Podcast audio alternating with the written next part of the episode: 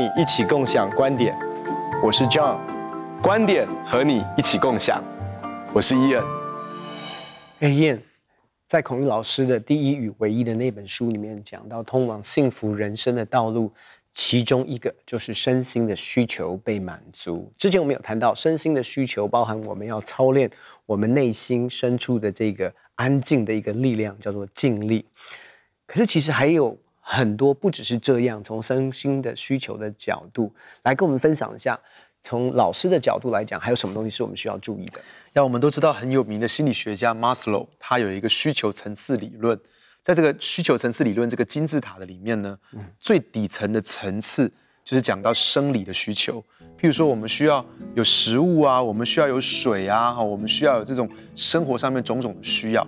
那第二个层次呢，就是其实是一个安全的需求，嗯，好，所以我们会有各式各样安全上的需求，嗯、我们需要有一个啊、呃、安全的环境，我们需要免于恐惧。那么第三个，它是一个社交的需求，我们需要有爱跟归属感。但是当然，一个人要先满足到他生理上的需求，然后呢，满足他安全上的需求，他就会想要有爱跟归属感，嗯，他想要有这个社交上面的需要，他想要有关系。第四个是一个尊重的需求，嗯，他需要被别人尊重。第五个就是自我实现的需求。但马斯洛后来又提出更高的是灵性上面的需求，不只是自我实现而已。人的生命其实不只是自我实现。那其实，在我们在谈的这几个，当然我们谈到生命、谈到安全的时候，其实它很多时候它都是需要跟金钱有关系。嗯，我们确实是有一些具体的需要。那可是当我们谈到这个金钱上面的需要的时候，怎么样子去拿捏？就是孔老就谈到需要跟想要。当人的需要被满足的时候，你会发现那个人是非常快乐。想要被满足的时候也会快乐，可是有时候是快乐一下子。嗯，哦，也就是说需要被满足的时候是一个知足常乐，可是想要被满足的时候，他有可能他会进到一种，就是说总觉得还不够，还不够，还不够。我想要的，对我的欲望是。是填满不了的啊，就是永远都有一个我我更想要的物质。好，那所以怎么样去分辨需要跟想要，其实就是一个很重要的事情。哇，这真的是一个非常难的一个课题哦，因为你觉得小孩子需要学习分辨想要跟需要，比如说他想要 ice cream 作为他的中餐跟晚餐哦，可是他其实需要的是有好的养分的一一餐。是。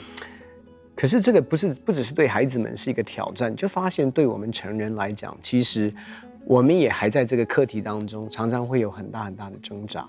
是是，呀，呃，特别是我们曾经谈过关于成功神学，对不对？就是说，当然我们知道成功神学是不对的，那但是很多人呢，他就在这个当中摆荡。苦难神学，嗯，当然也贫穷神学，或者我们称为贫穷神学，它也是不对的。嗯，好，那那其实孔毅老师会提出说，这个成功神学。跟苦难神学或者是贫穷神学，这个都是不平衡的。但是呢，他提出第三个叫做管家神学。嗯，那么他就去特别去分辨这几样东西，我觉得这个是很有帮助的，让我们去思想这件事情。第一个，成功神学对成功神学来说，财富是什么呢？财富是一种权利。嗯，对贫穷或苦难神学来说，财富是什么呢？财富是邪恶的。嗯，但是对管家神学来说，财富是。神托付的责任，嗯哼，我觉得这个这个这个可以让我们去思想啊。那第二个，对成功神学来说，工作的目的是什么呢？是赚取神应许的财富。那对贫穷神学来说，工作的目的是什么？是劳苦终日才得糊口。嗯，但对管家神学来说，工作的目的是为了侍奉神跟荣耀神。至于金钱跟权力，那是副产品，那不是主要产品。我主要的目的是为了侍奉神跟荣耀神，但是在我这个过程当中，因为我想要侍奉神、荣耀神，我就会做到最好，我就会竭尽其所能，我就会发挥长才，那么自然而然，我也会有这个金钱，我也会在工作上面被赏识、被提升，所以钱全只是副产品。那么对成功神学来说，进钱人是什么呢？是富有的。嗯，成功神学真正的问题就是说，他用金钱来作为属灵不属灵来。的衡量，你属灵，你爱神，你就会得到金钱的赏赐。所以进钱的人是富有的。可是贫穷神学的问题是什么？他认为进钱人是贫穷的。嗯，但是两个极端。对对，两个极端。可管家神学什么呢？敬钱人是忠心的。哎，这个让我觉得这很好。其实不是是富有，也不是贫穷，是忠不忠心。所以反过来说，对成功神学来说，不敬钱的人是贫穷的；对贫穷神学来说，不敬钱的人是富有的。嗯，所以富有的话就是不属灵了。但是管家神学来说呢，不敬钱的就是不忠心的。对成功神学来说，我为什么给予呢？因为我要得更多的祝福。嗯，所以我们要很留心这样，就是说我我给予是因为我要蒙福，那么这就容易掉到成功神学的里面。嗯，那对贫穷神学或苦难神学里面，我给予是因为我必须。可是对管家神学来说，我给予是因为我爱神。这当中你就可以看到当中的差别，不是因为我必须，不是因为我想要蒙福，是因为我爱神。那么最后一个，我花钱的时候，对成功神学来说是出手大方，无所顾忌。所以你会看到有些这些讲这种 prosperity gospel 的这样的传道人，他们就好像是用的很，就是有些时候会引起很大的争议的这样子。那成功神学的信念的人就是，哎，我我我，反正我就尽量花钱。但是贫穷神学的人就是说，我花钱的时候会有罪恶感。嗯。但是管家神学是，我怀着一个祷告跟负责的态度来运用金钱。所以我花钱的时候，如果我祷告，我也我也有很负责，那么我就可以我就可以好好的来运用这些金钱。所以这个当中，我觉得孔老师所思想的这个事情，基督徒的理财观是非常有帮助的。我想最重要的就是刚才你所提到的，其实重点不是嗯物质上面的祝福是我们追求的目标。我觉得最主要的是荣耀神、侍奉主。我想工作本身就是侍奉。当我们清楚明白，我们的工作本身就是侍奉，不管在各行各业里面，当神呼召我们所在的地方，我就相信是应许之地。嗯，嗯，那在那个地方，其实我们中心的是什么？回应主对我们的呼召，我们做忠心又良善的仆人。意思是说，我们所手上所有的资源不是我的。我想那个管家的神学，其实刚才讲到的是一个是成功神学。一个是贫穷神学，其实贫穷神学的原生之前我们也有提过，贫穷神学其实它是简朴神学。嗯，那我觉得简朴其实是合神心意的。嗯，可是对不起，简朴应用到极端就变成贫穷，所以他们追求的就变成是什么？这些财富都是咒诅，财富都是邪恶的。可是把它拉回到另外一个地方，是神心意要使我们富足，我们也相信神渴望使他的儿女富足。可是那个富足，again。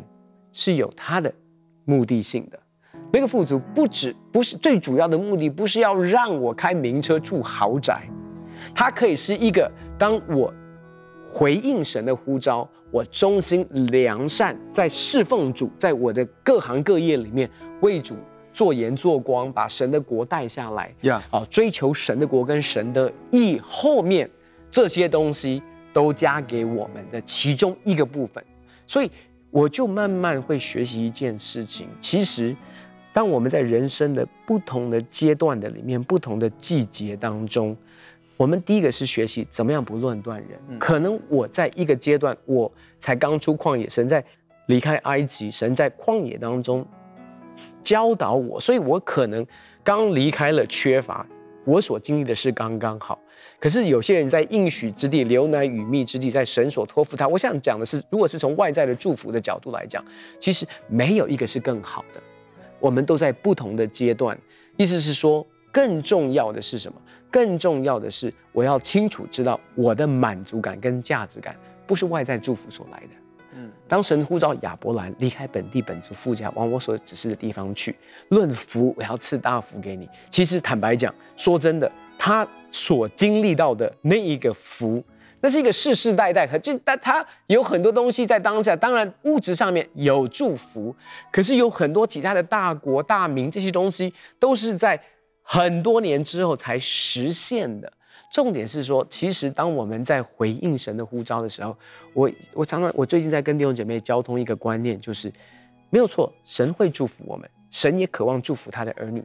可是，如果你看福音书里面，耶稣在呼召门徒的时候，从来没有一次耶稣用祝福成为一个诱因来呼召门徒来跟随他。嗯，是，它是一个 by product，就是你跟随神，你背起十架，你愿意跟随神，我们所得的不是苦难，我相信，但是苦难是也是我们在经历神的塑造的一个过程当中，有可能会发生的。因为耶稣在世上会有苦难的，是是。是但是他耶稣也告诉我们说，我们可以放心。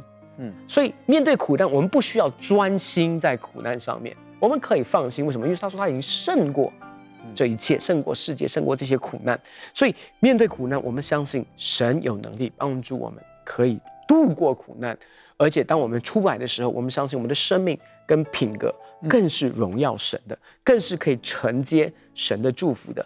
我我的想我的角度其实是这样，我比较不是从一个角度是说，哎。有多少的祝福，而是更重要的是，其实刚刚讲到那个观念，中心的管理者是什么？是神可以托付多少的祝福在这个器皿的里面，是不会把这个器皿毁掉。嗯，神可以托付多少的一个管理的资源在这个器皿的身上，是不会让这个器皿歪楼的。嗯，因为我们必须要说，我们生命当中其实还有很多的地方。当如果很大的祝福进到我们生命里面，当我必须要管理去支配很多这些资源的时候，我不太确定我是否仍然是忠心跟良善。嗯嗯，我是否在支配的过程当中仍然是按着神的旨意跟神的想法？有的时候人的逻辑会跑出来，人的私心会跑出来，人的手段跟操弄也会出来。所以我怎么样能够让我自己更多的学习，成为一个忠心良善的好管家？呀呀，我我觉得常常把自己带到神的面前来，然后让自己能够赤露敞开的在神的面前，然后让神来鉴察我们的心，也让神来熬炼我们的心，让神来对付我们最深的动机。这个是非常非常重要的一件事情，特别我们要做一个忠心的好的管理者的时候，这是很关键的事情。呃，有一有一次，孔老师在他的书上面就这么写说，有一个企业家，他在帮助的企业家来找孔毅老师。那这个企业家他就有一些新创的企业想要投资，可是他太太呢也算是支持他，可是又对他用钱很不放心，所以就是很挣扎哈，在这个两难当中，他的妻子好像也没办法完全同意。也不是反对，可是也没办法完全同意。那那个时候，孔老师就给他一个建议，说这样子，你先把家里面接下来六个月到九个月需用的钱存进到户头的里面。那当他这么做的时候，他太太就有安全感。原来他太太不是反对他，不是反对他去做，他太太也是很想成全他的事业。可是很多时候，我们在运用金钱的时候，我们没有，我们没有办法让我们的家人有安全感，就是我们觉得，哎，这个这个事业很重要，好，那那我们就全心全意去做，可是没有让我们的家人有这个安全感，那这个是很，这个也是很重要的事情。所以孔老师从圣经的原则里面提出六件不同的，就是赚钱的原则，还有奉献的原则，花钱的原则，存钱的原则，理财的原则，借债的原则，这几个不同的原则。那谈到赚钱的。赚钱的原则就是说，其实他谈到要勤劳跟诚实。其实赚钱最重要还是要勤劳跟诚实，因为箴言十三章十一节里面这么讲，他说：“不劳而得之财必然消耗，勤劳积蓄的必见加增。”那今天的世代里面呢，就是很想要赚快钱，怎么样很快速的发财？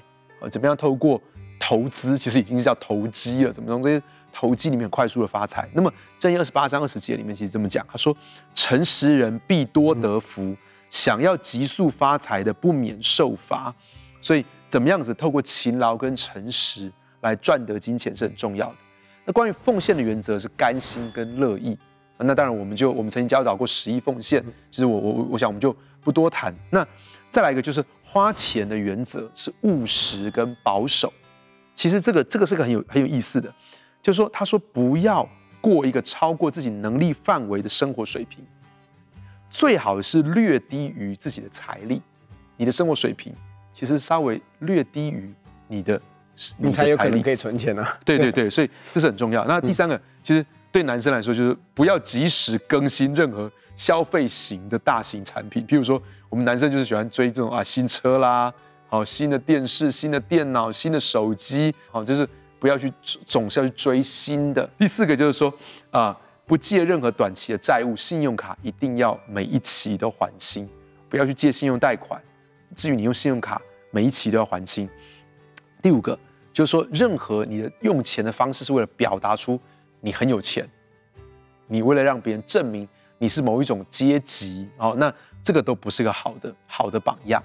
那很多财务出状况的家庭，其实都是不是不是钱赚的不够多，是在他的花钱方式不当。所以这个是呃关于关于花钱很重要的。关于存钱呢，很重要的原则就是说安保跟未来。呃，孔老师把它分成几个不同的账户。第一个就是你一个机动账户，它随时都要保持两个月的家庭生活需要，在这个这个最机动的账户里面。第二个账户呢是有利息的存款账户，那么任何时候都要有六个月的生活的，至少要六个月生活的费用在这个有利息的这个账户里面。第三个，你每个月要把你固定收入的 ten percent 十百分之十存起来，而且越早越好。那第五个投资的原则就是一个中心的管家，所以他他也告诉我们说，你要把它分几个。第一个是纯粹就是好存款，存就是存款。第二个呢，就是、呃，你有一个固定收益的，譬如说像是债券这样子的固定收益。第三个就是说是像是啊、呃、股票或房地产这种比较高成长性的，好这种比较高成长性的，那这个是投资。那你不要去做你不熟悉的领域。而且你的投资组合是要跟着你的知识、跟着你的年纪、跟着你的经验、跟着你的风险承受度去设计不同的资产组合。最后一个是借债的原则，就是你不要随便去妄测你的未来，因为他谈到一个也是很重要的观念：借你会去借钱呢，其基本上就是你对于你未来的还债能力有某个预估。你会你你你就会说，哎，我认为我将来可以还多少钱？我才会借这个钱嘛？那他就说，其实你要知道，你没有预见未来的能力，嗯，因为未来是在神的手中，所以因此你对于你未来还债的能力要非常非常的谨慎。孔毅老师就谈到说，呃，他认识一个、呃，在大企业里面的一个高阶经理人，当他买房子的时候呢，他非常遵守这个花钱的原则。他买房子，他可以买更昂贵的呃物件，他可以买更贵的地段，更贵的房子。可是他选择在一个稍微就是当然也是很舒适，可是当他买这个房子的时候，哎，一跟一般的经理人是在同样的一个区块，那可是人家说你是高阶的经理人，你的位置这么高，你为什么是跟我们差不多的区块？他说这个当中一开始引起其他同事议论，所以他是不是经济出问题？怎么会他可以买更贵的房子，怎么会买这个？可是后来反而他他们知道说他是秉持着圣经的原则，在花费金钱的时候。反而得到了其他人的尊敬，甚至跟着他去教会的里面。对啊，其实真的你，你你要知道这个东西，可能我们会觉得这跟身心的需要有什么关系？因为我们在讲的是金钱的一个管理哦，大家都不太知道的是，其实你要知道，对我们心理层面的一个因素的影响，其实金钱的影响非常非常的大。嗯，我我真的。你当我们特特别谈到有有有一些人周转不灵，在就是被钱追那一种精神上面的压力，所以你知道，连婚姻很多的婚姻走不下去，也是因为财务上面的压力。是，所以怎么样做一个财务的好管家？你可能会觉得这跟身心灵有什么关系？这有太大的关系了。是，因为你当你要你我们的我们的生命，我们的生活，其实。跟这个管理的层面有非常非常大的关系，所以我非常喜欢老师讲的这些部分哦，因为我之前有提过，就是在学校里面从来不教导我们三个非常重要的课题，却是影响我们人生是否幸福的。第一个是怎么样经营一个美满的婚姻，第二个是怎么样拥有一个幸福的家庭，怎么样做一个好的父母亲，怎么样成功的养育我们的孩子，这都没有教我们。第三个是怎么样。管理财富，嗯，怎么样做一个好管家，从来都没有教过。所以有一些人会觉得，哎，为什么我们在谈这些东西，谈呃存钱、谈花钱、谈呃投资这些东西，好像听起来不是很属灵。我真的要说，这是非常非常属灵的一个课题。对于基督徒来说，如果你不在这些领域上面下功夫，你就不是一个真的。忠心良善的管家。哎 Yeah, yeah.，其实不是说一定是要灵修、读经、祷告，这些才是属灵的，或者是对于我们属灵灵命的生命有帮助的。其实这些在治理方面，我真的要说，治理是非常属灵的一件事情。秉着神的心意来治理我们有限的资源，常常会是神是否可以把更多的资源托付在我们身上的一个重要的关键。呀，yeah, 特别我们谈到在这个 physical 里面，因为我我们刚刚说的 Maslow 的需求层次理论里面，生理安全是最根基的。你当你生理的需求没有被满足，安全的需求没有被满足，你根本就谈不到说，呃，你的爱跟归属的这样的一个社交的需求，甚至被尊重的需求、自我实现的需求、灵性的需求，都会受到很大的影响。那么。可是，其实我们在谈到这个这个怎么样子啊、呃？你怎么赚钱？你怎么样子奉献？你怎么样花钱？你怎么样子存钱？你怎么样投资？你怎么样子？好、呃，这些这些东西，其实它要结合在这个 physical 里面。最开始的时候，孔老师所谈到的，就是一个静力。嗯，就是当我们安静在神的面前，我们把我们的整个人带到神的面前来。嗯，当我们把整个人带来的时候，包括。我们的身心灵，包括我们的家庭，包括我们的职场，甚至包括我们金钱上面怎么运用，带到神的面前来。而且每一天有一段时间是我们全然安静在神的面前，是神是主，是神在说话，我在聆听，是我在跟随神的带领，是神的心意要彰显在我的生命当中。那因此，当我我我我我在这些金钱上面决定，它配合的我来到神的面前操练这个安静，操练这个默想。以至于神会告诉我他的法则，以至于神会告诉我，哎，这个东西你应该买，或是你不应该买，这个投资你要怎么做，这个事情你应该要，你你可以买，可是你可能要买什么样的等级的。其实这件事情是当我来到神的面前的时候，其实让神来做我生命当中很重要，他做我生命的主宰，让神做主，我们的生命一定会越来越健康，越来越美好。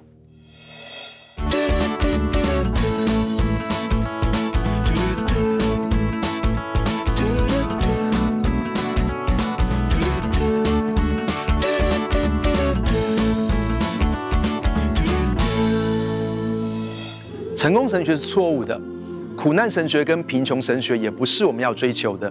我们要追求的是一个管家神学，因为神所求于我们的是要我们有忠心，财富是神托付给我们的责任，我们要带着祷告的心跟一个负责任的态度来运用它。孔毅老师教导我们怎么样用圣经的原则来赚钱、奉献、花钱、投资、存钱。亲爱的朋友。要厘清我们生命当中真正的需要跟想要的不同，神一定会满足我们的需要，在这个满足需要的同时，我们能够知足常乐。当我们来运用金钱的时候，让神在我们的生命当中做主，学会安静来聆听神给我们的引导。当神能够在我们的金钱当中做主掌权的时候，他也可以在我们生命的每一个领域当中都做王掌权。这是我们生命当中非常核心的领域。所以让神来做主，来聆听神的话语。很开心跟你分享我们的观点，也欢迎在网络上跟我们分享你的观点，共享观点。我们下次见。